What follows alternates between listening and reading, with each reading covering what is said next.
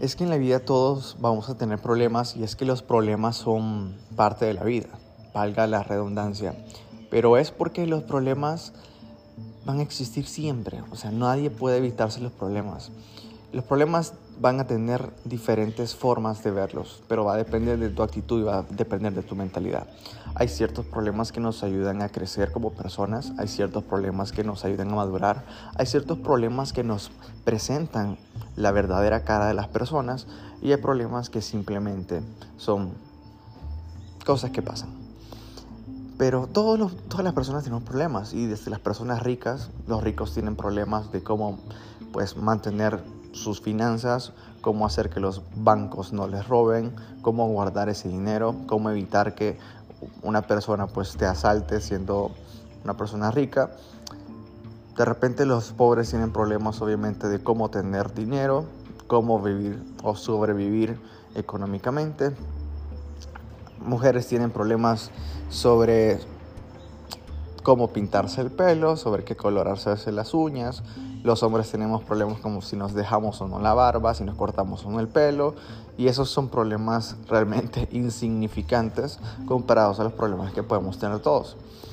Normalmente en nuestra sociedad, y es que somos los millennials parte de la sociedad más narcisista que existe, no lo digo yo, lo dicen los datos, y todos queremos mejorarnos o ser demasiado herméticos con uno mismo. Y los problemas son parte fundamental de cómo queremos vivir. ¿Por qué? Porque yo decía, si yo no hubiera tenido tal problema, no hubiera aprendido tal lección. Y les voy a poner un ejemplo. Cuando uno tiene problemas económicos, uno, pues si lo toma de la mejor manera, aprende finanzas, aprende cómo manejar el dinero, cómo ahorrar, cómo invertir. Pero hasta que no tenés ese problema, pues no aprendes.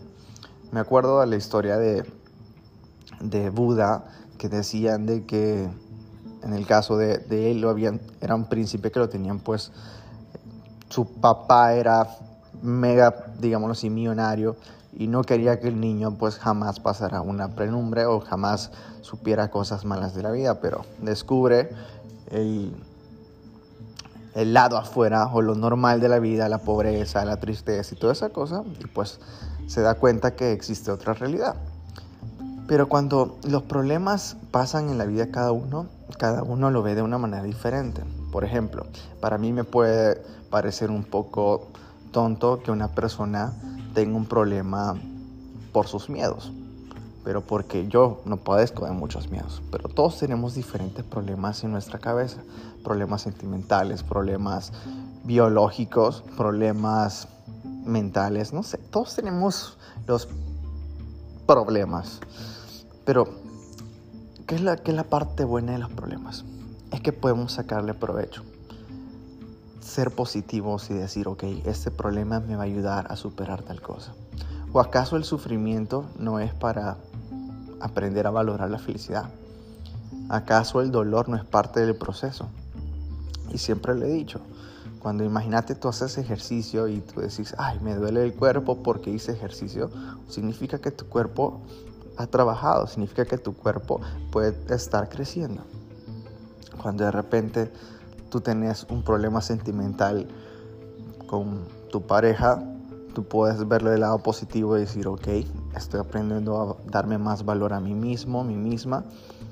De repente tenés un problema con tu familia, pues aprendes cómo es tu familia y cómo resolver cada situación con ellos tenés un problema con tus amigos, de repente te das cuenta quiénes son tus verdaderos amigos. Entonces todo va a depender de la actitud que tú pongas a los problemas. Los problemas están para superarse y todos podemos superarlos. La cuestión es de que tú busques esa garra, esa valentía, esa fuerza para solventar cualquier problema. Y es que todos tenemos un espíritu ganador pero no todos nos los creemos. Algunos se creen más, más fuertes, más valientes. Y esa es la verdadera manera de solventar los problemas. Saber que uno puede ser más grande. Y saben que leyendo un libro sobre la importancia de los problemas, realmente hay cositas tan sencillas que parecen como un grano de mostaza, como, como cuando hablábamos de la fe, o sea, es tan diminuto, tan chiquito, pero nuestra mala actitud hace que los problemas sean más grandes. Un ejemplo, una persona se puede enojar porque le rayaron un carro. Y puede ser que para una persona sea, uy, lo mega lo peor del mundo, que le rayaron su carro y otra persona puede decir, bueno, ni modo, me rayaron el carro y ahora qué hago? No puedo hacer nada, ya pasó. Mejor sigo adelante.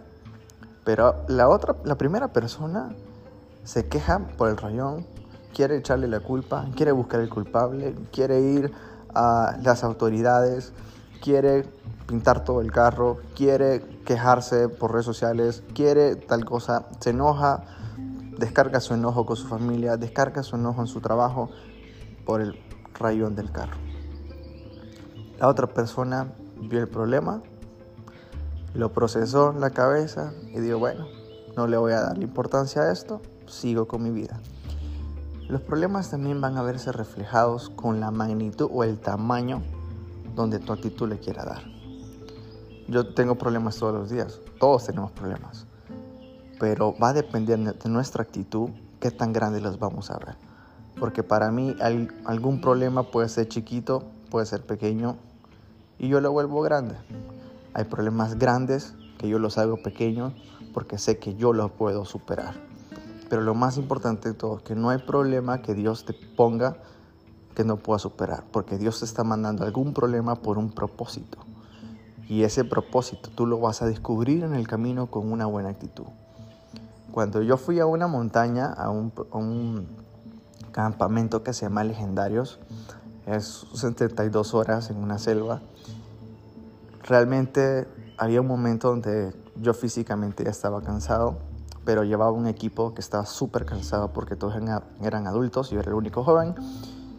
Y siempre preguntábamos, bueno, no, no yo, pero los demás preguntaban, ¿cuánto falta para llegar al lugar donde tenemos que descansar?